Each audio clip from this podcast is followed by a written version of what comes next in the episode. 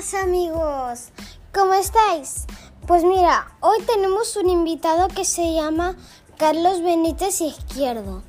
Entonces, ese invitado de pequeño era, era muy travieso. Y entonces hoy nos contará unas bromas. Buenos días, María Vargas.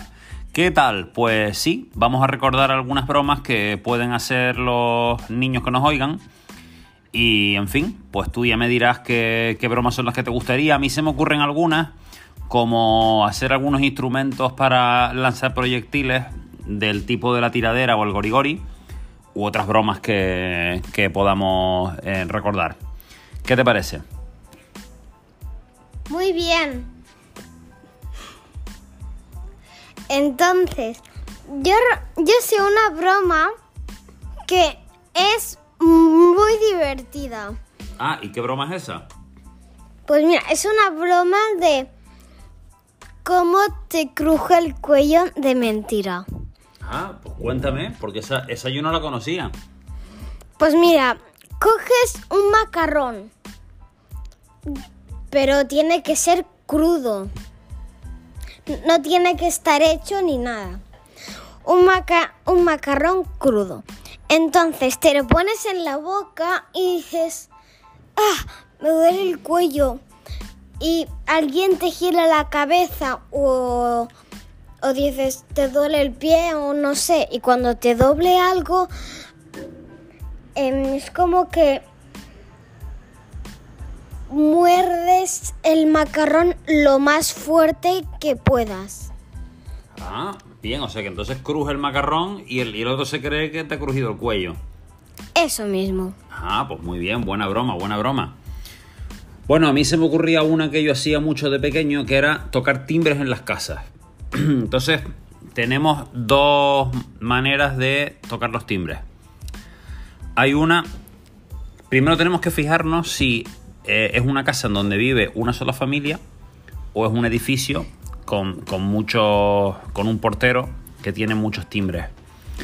Entonces, si es una sola una casa de una familia, tienes que tocar el timbre y muy importante salir corriendo. Te lo digo porque una vez yo tocaba los timbres con mi primo, mi primo le dio miedo, se quedó parado y el dueño de la casa pues le regañó mucho. A mí me vio corriendo dar la vuelta detrás de una esquina, no supo quién era yo, pero a mi primo sí lo agarraron. Entonces es importante para que no te agarren, tocas el timbre y sal corriendo. Si es un edificio que es un portero con muchas viviendas, hay una broma que es un poco más pesada, que es que eh, en uno de los, de los timbres le clavas un palillo o le clavas una pipa y entonces el timbre siempre se quedará sonando rin, rin, rin, rin, rin y tiene que bajar el dueño a la calle a quitar la astilla para que el timbre pare de sonar. Espera, pero eso no lo entendí mucho la última parte.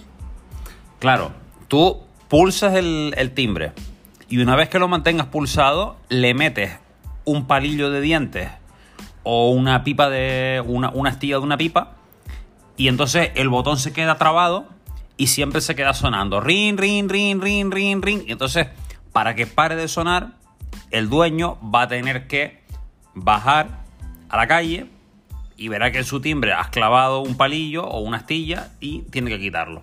Y esa es la broma. Que el dueño baje. Pues eso sí que me gusta. Aunque hay otras que no me convencen mucho, pero bueno, están bien. A ver, otra broma es la petaca. ¿Qué es hacer la petaca? Eso consiste en que, pasa que son ya para niños un poco mayores. En la cama de tu amiguito o de que se queda en tu casa o de tu hermano, sin que te vea, claro. Coges, quitas la, la sábana de, con la que te tapas, que está trabada por, por los pies. Entonces, esa sábana, en vez de por los pies, la trabas por arriba, por la cabeza. La llevas hacia abajo y cuando estés a mitad, la doblas otra vez hacia arriba, de modo que parece que está bien puesta. Y luego tapas con la colcha o con la manta. ¿Dónde está la broma? De que cuando tu amiguito, tu hermano, tu primo se vaya a meter en la cama, verá que no, no cabe, no mete los pies y tendrá que desarmar toda la cama y desarmar la cama por la noche cuando tiene sueño, pues te sienta muy mal y ahí está la broma. Eso se llama hacer la petaca. Ese me gusta mucho. Pero mira, yo tengo otra broma que, a ver, pues mira, es de que como que... mm, ay, ¿cómo lo explico ahora?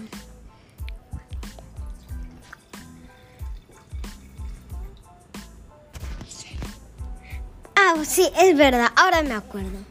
Mira, coges celo Sí.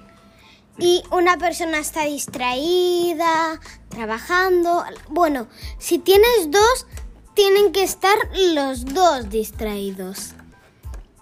Y entonces ahí es cuando va la broma.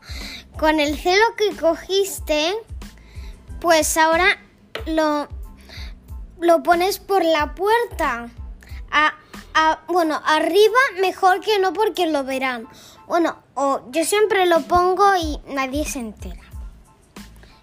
Y también se le queda, pero hay otro que es más gracioso aún, que es lo pones por debajo. Ahí sí que nadie lo ve.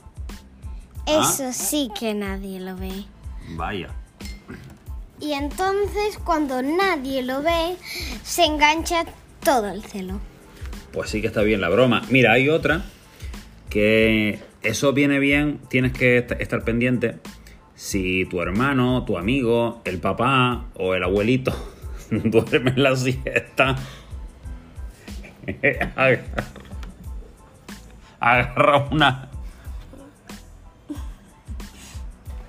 Perdona que me río porque es que yo me acuerdo de cuando gasté la broma y me reí mucho. Entonces, agarra una bolsa Puede ser de plástico, pero si es de papel, mejor.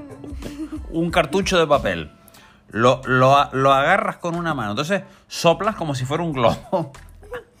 Lo, lo inflas. Soplas, soplas, soplas. Y cuando esté bien inflado, lo cierras la mano para que no se vaya al aire. Vas callado de puntillas sin hacer ruido importante. A donde está la persona que está durmiendo la siesta. Y con la mano haces ¡Pam! Entonces est- estalla, la persona se despierta de repente y se pega un susto tremendo. Esa, esa es muy graciosa, Carlos. Mira, em, yo creo que están muy bien todas. Y yo creo que está bien por hoy. O sea que, adiós, hasta otro día. Ah, y adiós, Carlos. Pues nada, adiós María Vargas, muchas gracias por haberme invitado a tu programa, es un placer y ya sabes que cuando quieras pues mm, estoy dispuesto para otra entrevista. Muchas gracias. Adiós.